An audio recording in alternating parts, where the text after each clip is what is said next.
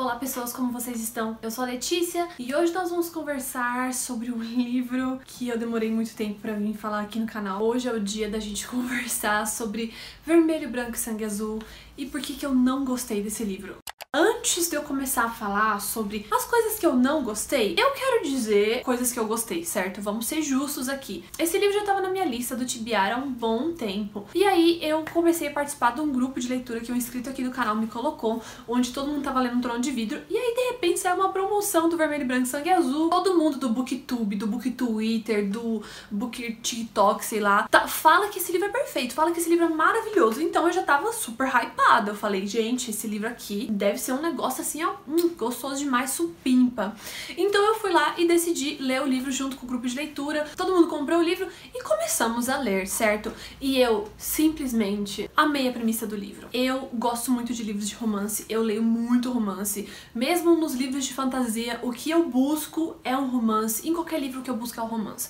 Eu gosto de livros, sei lá, tipo, do mundo acabando, livro de fantasma, mas eu quero um relacionamento e um desenvolvimento ali. E aí quando eu descobri que a gente ia ter um romance e ainda uma trama política e a reeleição de uma democrata nesses tempos conturbados, né, de pandemia, nesses tempos em que o Trump não foi reeleito e tem o Biden, e aí meio que nessa história a mãe do Alex, ela foi eleita depois do Barack Obama, né? No mundo real, depois que o Barack Obama saiu do governo, né, que acabou o período dele ali de presidente, quem foi eleito foi o Trump, que é um republicano. E aí eu falei assim, putz, vai ser muito legal, porque a mãe do Alex, ela é democrata, e meio que ela vai disputar contra um Trump, e aí vai ter essa questão do Alex descobrindo a sua sexualidade, como que isso vai impactar. A gente sabe que existem muitos estados nos Estados Unidos, né, onde as pessoas são extremamente homofóbicas, e aí tem toda aquela questão do Trump, até no Brasil mesmo, né, a gente tem o Bolsonaro. E aí, meu, eu fiquei tipo, cara, esse livro vai ser muito foda. E eu tava muito animada no começo. Eu tava rindo pra caramba, tipo, Alex derruba o bolo. E eu, nossa, isso tá engraçado, isso tá legal, isso tá divertido. E aí depois o livro meio que. É, mas vamos continuar falando de coisa boa aqui. Eu gostei da escrita da autora principalmente em momentos onde ela descreve uma passagem de tempo muito grande. Então, tem alguns momentos em que ela fala assim, que o Alex pegou um avião, desceu em tal lugar, foi em tal evento, fez isso, fez aquilo, voltou, e ela consegue meio que descrever assim meses da vida dos personagens, de encontros e desencontros, onde ela resume num parágrafo e fica extremamente bonito. É quase como se estivesse vendo uma colagem ali de muitas cenas de dança e balada e avião e tal. Então, tipo, isso eu gostei muito na escrita da autora. E eu gostei bastante também, ainda falando da premissa, da questão do Enemies to Lovers. Enemies to Lovers é o meu tipo de romance favorito. Eu sou a maior fã de Orgulho e Preconceito do Brasil. Eu sou apaixonada por pessoas que se odeiam e depois acabam se gostando e tendo amizade e ficando junto. Então eu tava muito animada com essa premissa do Enemies to Lovers. E eu acho que esse foi o meu primeiro obstáculo quando eu comecei a ler o livro. Então vamos conversar sobre as coisas que eu não gostei e o primeiro ponto vai ser a questão do Enemies to Lovers. Antes de de ler, eu já tinha visto alguns stories, algumas pessoas falando, e eu imaginei que esse livro fosse um Enemies to Lovers. Mas aí, quando a gente conhece o Henry, deu para perceber que o Henry não odeia o Alex da mesma forma que o Alex odeia o Henry no começo do livro. E eu comecei a me sentir um pouco mal com isso, porque quando a gente tem um Enemies to Lovers e as duas pessoas se odeiam, e as duas pessoas batem de frente, qualquer tipo de violência que eles possam causar um pro outro, tá tudo bem, porque fica uma violência empatada, sabe? Então, se você odeia a pessoa, a pessoa te odeia, você xinga a pessoa, a pessoa te xinga, tá tudo certo. Agora, quando eu descobri que o Alex falava assim absurdos sobre o Henry e o Henry meio que assim simplesmente não ia na do Alex, né? Ele é bem assim, não vou causar, não vou xingar, não vou fazer nada. Eu fiquei pensando que talvez esse livro fosse um bully romance. Talvez vocês já tenham lido alguma coisa desse tipo, mas um bully romance, né, é exatamente isso. É um romance onde uma das pessoas ali vai praticar um bullying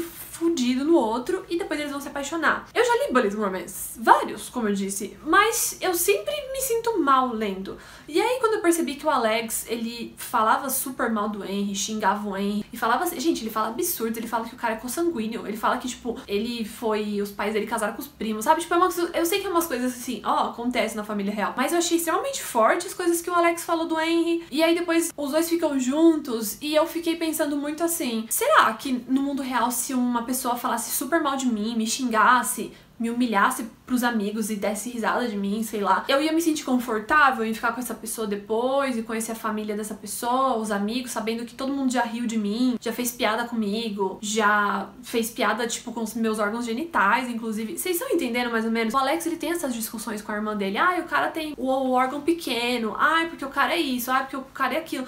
Então, não é um bullying ok, sabe? Não é tipo, ai, fulano é muito metida. É um bullying, assim, Regina George pra pior, sabe? Então, eu não gostei dessa coisa do enemies to lovers barra bully romance. Eu não gostei do, do começo ali do relacionamento deles. E vamos voltar aqui, então, nos assuntos que eu falei lá no começo. A trama política. Eu falei, nossa, vai ser muito louco esse negócio da política, como que vai funcionar a questão do filho da presidenta dos Estados Unidos, né, assumindo que ele está num relacionamento ali com outro cara, que é super influente no outro país, né, o Henry, ele é príncipe britânico. Então, tipo, nossa, vai ser muito louco. E aí não é bem desenvolvido a questão da reeleição da mãe. Tem um momento ali no final do, do, livro onde eles estão na contagem de votos já e a mãe do Alex vira para ele e fala assim: Alex, você precisa ir lá e fazer um pronunciamento. Aí ele tá tipo, não, mas eu não, eu não sei o que falar. Aí ela, você vai saber na hora. E aí ele sai da Casa Branca e ele faz um pronunciamento.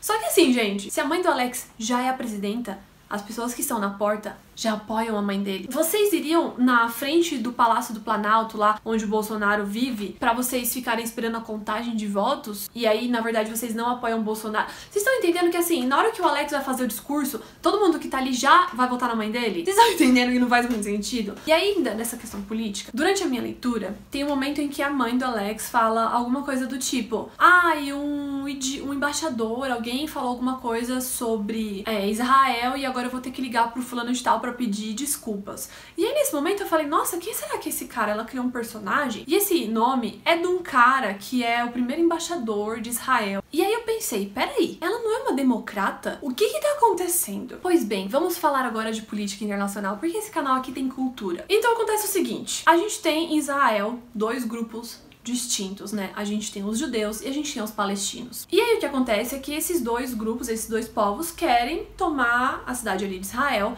por conta que as suas religiões, as suas crenças acreditam que aquela cidade é uma cidade sagrada, é uma cidade deles. Então eles querem trazer o máximo de palestinos para morar lá e o máximo de judeus para morar lá. O que acontece é que esses dois povos eles convergem ali em algumas crenças e eles acabaram lutando. Mas essa é uma guerra que já vai de dois mil, não sei quantos anos antes aí de Cristo, sei lá. E mas o que acontece é que até hoje em dia, inclusive quando eu estava lendo Vermelho, Branco e Sangue Azul, tiveram várias bombas lá que morreu um monte de gente, não, não, vários palestinos morreram. Como a gente tem os, né, os palestinos e os judeus, nenhuma outra nação vai falar quem que merece ficar com a cidade, porque os dois já estão lutando. Então se vem o presidente de uma potência e fala: ah, tal grupo que deveria ser dono de Israel, o negócio fica feio, entendeu? Porque aí o pessoal acha: ah, se tal nação está nos apoiando, vamos matar mais gente. E aí a mãe do Alex, que é uma democrata, entre muitas aspas, ela seria a nossa esquerda, né? Seria mais liberal. Ela vai lá e fala que ela vai ligar pro embaixador judeu para pedir desculpa porque um cara falou não sei o quê. E eu falei: meu, pode ser que seja loucura da minha cabeça. Pode ser que eu não esteja batendo bem. E aí eu fui atrás, eu pus lá no YouTube, eu pus lá no Instagram e eu descobri que sim, isso foi um problema que as pessoas caíram matando em cima da autora, porque o pessoal falou, cara, isso daqui é antiético que você tá colocando, um monte de gente morre. Eu sei que as versões mais novas do livro tiveram esse capítulo, né, fala da, da mãe do Alex cortada. Então, assim, não foi da minha cabeça, não inventei isso, realmente deu BO pra autora e ela fez um pronunciamento que eu não tenho aqui, mas ela falou no Twitter que ela pensou em falas que os presidentes dizem e colocou isso para fingir, para tipo, mostrar que a mãe do Alex está mais ligado em política. Segunda coisa, já que a gente tá falando assim de problemáticas, né? E como uma feminista, eu já não vou falar que estudei, mas eu já consumi bastante conteúdos, ideias e livros e artigos e publicações onde as pessoas falam que um casal lésbico, né? Isso mulher trans com mulher cis, como eu também já ouvi influenciadores trans falando sobre como as mulheres trans e os homens trans são sexualizados, tem toda a questão da prostituição, tem a questão da expectativa de vida, tem a questão de vários abusos que essas pessoas sofrem. Ok, a gente tem livros hots com casais hétero. Nesse livro aqui, mesmo a gente tendo a trama política, eu só ouço as pessoas falando sobre como é quente, como é caliente. E isso também foi uma polêmica no Twitter. Ok, tudo é polêmica no Twitter, porque aparentemente a autora lançou um outro livro onde tem um casal de mulheres Eu não sei se é um casal lésbico, acho que uma delas é, é bi, alguma coisa assim. Mas quando ela lançou o livro, não teve tanta aceitação, tanta repercussão quanto Vermelho, Branco, Sangue Azul. E aparentemente saiu uma, uma thread lá no Twitter, alguma coisa assim, porque as mulheres, as leitoras mulheres, não achavam sensual um casal de mulheres. Acham sensual um casal de homens. E isso tá completamente voltado à sexualização do público LGBTQIA+, plus e etc. Então, novamente, como uma pessoa que tá. Gente, eu tô tentando, sabe? Eu não sou a pessoa mais desconstruída do mundo. Mas eu tento entender e ouvir as pessoas.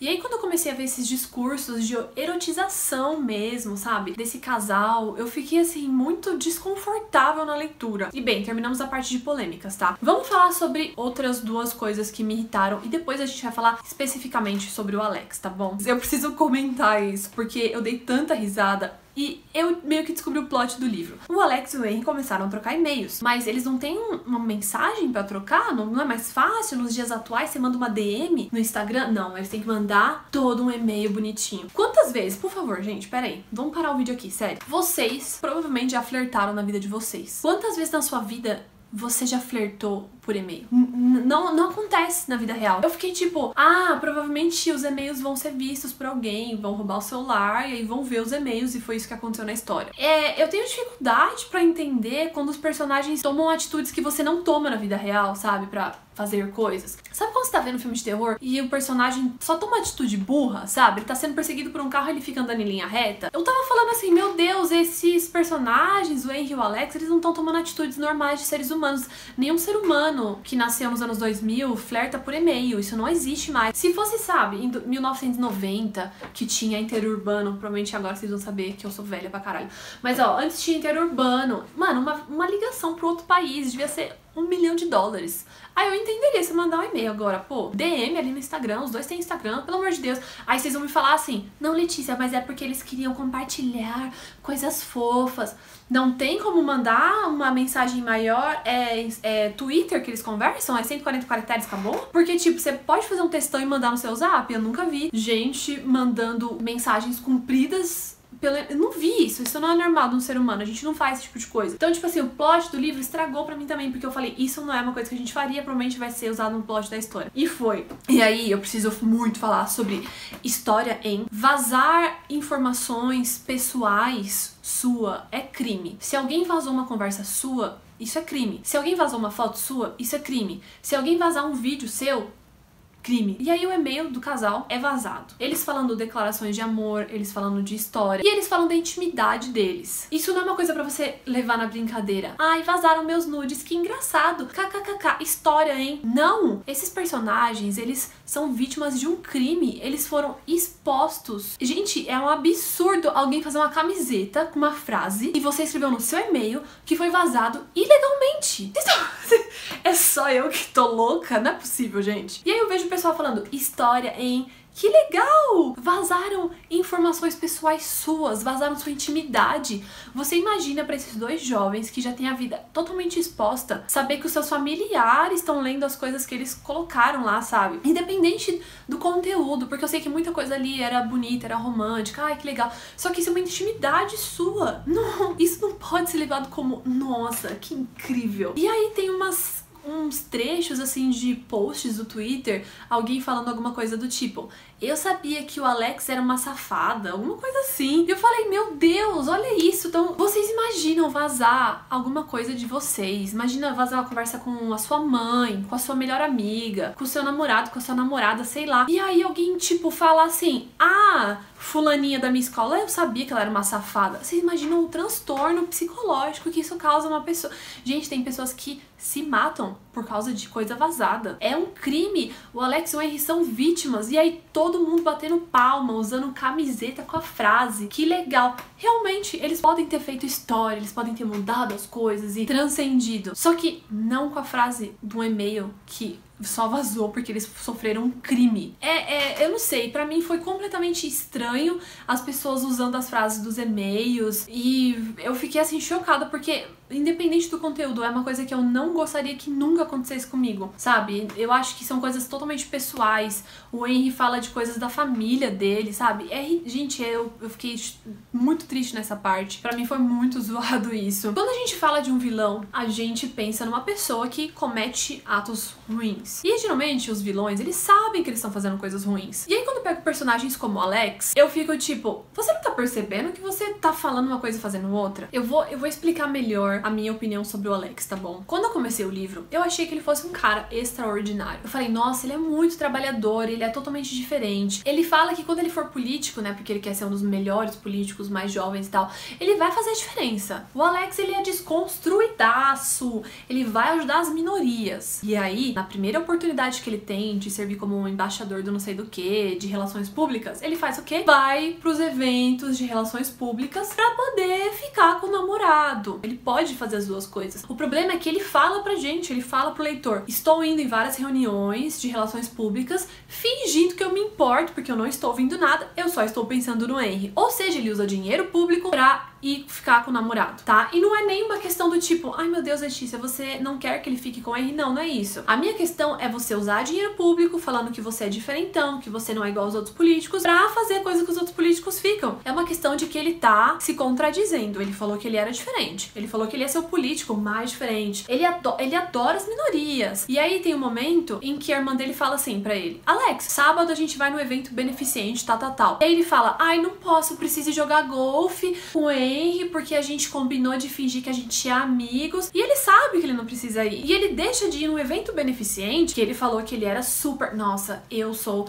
diferente das outras pessoas. Porque a velha política. Uh, não, ele deixa de ir no evento de caridade e ele vai no evento lá de, de golfe, de cavalo, não sei, com a intenção de ficar com o namorado. Tem outras coisas que me irritaram no Alex. Ele fala que ele estuda pra caramba. Putz, eu estudo muito, eu faço tudo, eu faço isso, eu faço aquilo. E aí o Alex, em algum momento, fala assim: desde que eu comecei a namorar, eu não tenho mais estudado. Ele simplesmente esquece todos os sonhos, todas as conquistas. Ele simplesmente deixa pra lá a faculdade depois que ele entra no relacionamento. E eu fiquei tipo, como assim? Eu gosto do Henry e do Alex junto, só que eu não quero ver uma pessoa completamente se anulando por causa de um relacionamento. O Alex, ele briga com a família inteira. No começo da história, ele é super próximo da irmã e ele para de falar com a irmã, larga a irmã, abandona, ele não fala com a irmã durante mó tempão no livro. E aí depois depois ele começa mal na faculdade e aí ele começa, tipo, a beber. Ok, ele já bebia antes, mas ele tá sempre bêbado e tá sempre pensando nas coisas, sabe? Que relacionamento destrutivo. Não me parece uma coisa saudável. Imagina você tá numa faculdade super maravilhosa, milhares de pessoas sonham em estar na mesma faculdade que você, fazer as coisas que você faz. Você tem a oportunidade, você tem o um sonho. Não é nem questão do tipo, ah, eu posso me tornar um político. Não, o Alex desde sempre. Eu tenho um sonho de ser o não sei o que lá mais novo da história do Estados Unidos. E aí, de repente, ele começa a cagar tudo. Ah, eu sou desconstruído. Foda-se o evento beneficente. Eu vou é fingir que eu gosto de assuntos diplomáticos para eu poder ficar dando rolê. Como assim? Ai, porque os políticos, os políticos velhos, eles usam dinheiro da população. E aí, de repente, ele tá voando de jatinho, ele usa dinheiro público, ele pega um jato para gritar com o crush que tá dando gelo nele. Como assim? Como assim? E eu não tenho nem o que falar do Henry. O Henry é perfeito. O Henry é extremamente educado, ele é inteligente, ele gosta de arte. O Henry é um cara assim sensacional. E o Alex me parece um adolescente com aquele fogo. Eu quero agora, eu quero agora, eu quero agora. Ele não pensa nas coisas que ele faz, ele bota tudo a perder. Eu odiei esse negócio dele se contradizer e pegar jatinho para ir gritar na porta do outro e fazer maior vexame, sabe? Você pode fazer vexame. Você não pode fazer com o seu dinheiro, sem usar o dinheiro público? Eu não sei, gente. O Alex me pareceu completamente imaturo, intragável. Se ele fosse mais velho, se ele fosse menos aborrecente, sabe? Acho que ele tem 21 anos no livro, né? Tem um momento em que ele manda uma mensagem pro Henry, alguma coisa assim, falando: se eu não botar a boca não sei aonde, eu fizer não sei o que, eu vou morrer, eu vou explodir. E eu tô tipo, meu Deus do céu, calma, sabe? Mas pelo amor de Deus, você achar que você vai morrer se você não ficar com a pessoa? Isso é totalmente destrutivo. Eu acho que o Alex precisava, não sei, ele precisava talvez fazer algum atendimento com psicólogo, porque ele tem esse negócio dessa sede, essa fome que ele precisa estar tá com o Henry, senão ele vai morrer, ele vai explodir, o mundo vai acabar, sabe? Não acho que isso seja saudável de forma alguma, principalmente um personagem, né, o Alex, ele sempre tá bebendo, ele fala que ele usa vários remédios para ele ficar acordado para fazer as aulas. Eu não acho que isso é bom, tá? Talvez eu seja muito adulta, muito velha, eu não acho esse livro aí é pra minha idade. Não sei, eu fico preocupada. Eu e os, a maioria das pessoas que eu conheço da faculdade, da escola, tá todo mundo doente com ansiedade, com depressão, alcoolismo. Teve pessoas que eu conheço da escola que foram presas, sabe? Então eu, eu acho que tá assim, tá todo mundo muito doente e eu acho que o Alex tá doente também. Eu não acho que isso é uma coisa certa. Várias vezes essas ações imprudentes dele vão disparar crises de ansiedade e pânico no Henry também. E assim, por mais que você tenha depressão, por mais que você tenha ansiedade, se você tá fazendo mal pra uma pessoa, meu, tem horas que o Henry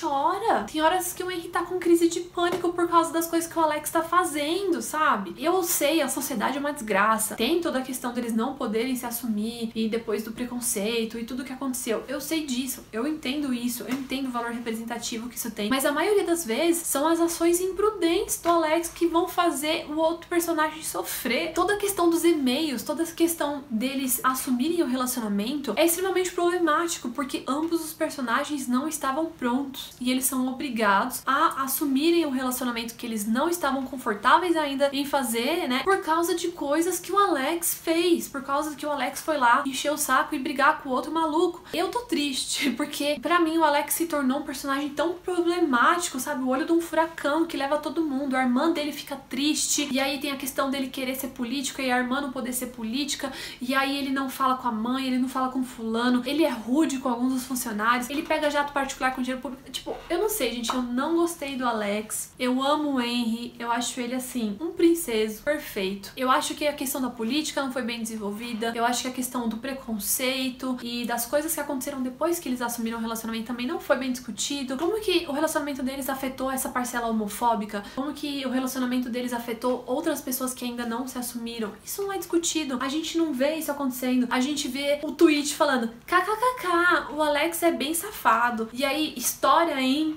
a partir de uma mensagem que foi vazada por um crime. Então, esse livro realmente não deu para mim. Eu entendo que ele tem coisas boas. Eu espero que eu não tenha ofendido ninguém. Se você gosta do livro ou não, se você concorda comigo ou não, isso não tem nada a ver com o nosso caráter, tá? A gente tá falando de literatura, a gente tá falando de uma história que não é real, isso não aconteceu. Eu, então, eu espero não ter deixado ninguém triste. Essa foi a minha opinião sincera sobre o livro. Eu queria muito, há bastante tempo, ter vindo aqui falado, mas eu acho que eu tava ainda repensando e refletindo sobre as coisas. Esses foram, então, meus pensamentos sobre vermelho, branco e sangue azul. Eu espero que vocês tenham gostado e muito obrigada por assistirem até aqui. Tchau, tchau.